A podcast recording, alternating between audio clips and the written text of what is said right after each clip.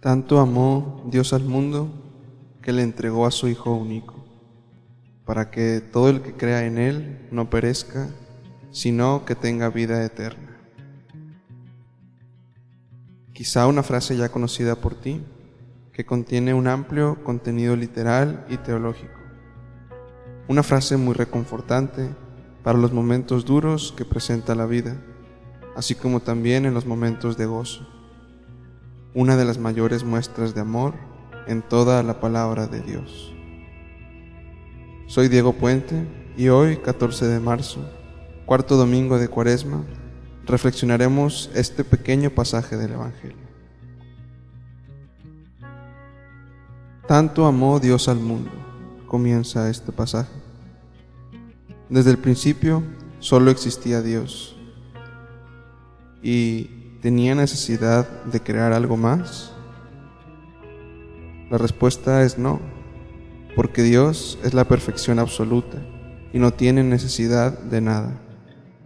Sin embargo, lo hace por amor y creó todo cuanto existe.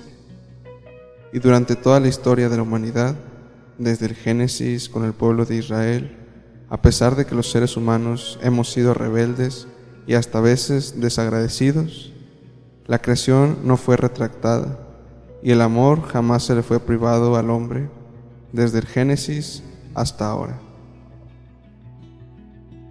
que le entregó a su Hijo único, dice la palabra, y no siendo suficiente que aquel que lo creó todo lo haya puesto a disposición del hombre, entregó a su Hijo único, un acto de amor todavía mayor que el habernos dado todo gratuitamente. Nuestro Dios no nos abandonó, incluso en los peores momentos.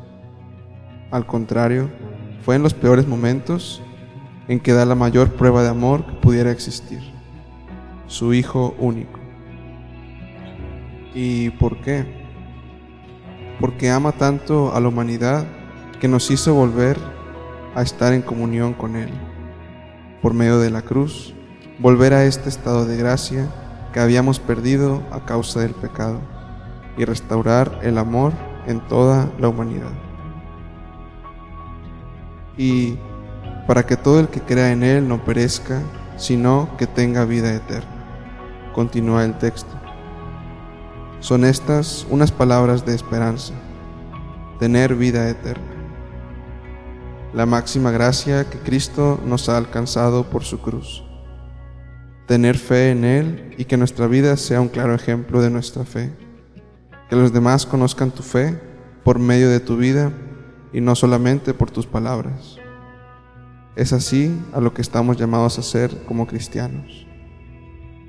Para un día alcanzar la máxima corona. Una corona que no se marchita, pues será esta la vida eterna. Dios, en su infinita misericordia, nos recuerda lo que estamos llamados a alcanzar en este tiempo, que es vivir eternamente junto a Él. Jesús ya ha llegado y dio su vida por todos nosotros, para que reconociéramos su llegada. Estén siempre en vela, hermanos, y teman de Dios, de Jesús cuando pase. Pero, ¿por qué temer? Tengamos temor de no reconocerlo. Vigila siempre tu corazón, o nunca sabrás si Jesús te está visitando o no. Permanece en el espíritu de amor para que te conceda la gracia de reconocer el momento en que estás siendo visitado. Porque Cristo está a la puerta y te llama, esperando a que le abras y pueda entrar y cenar contigo.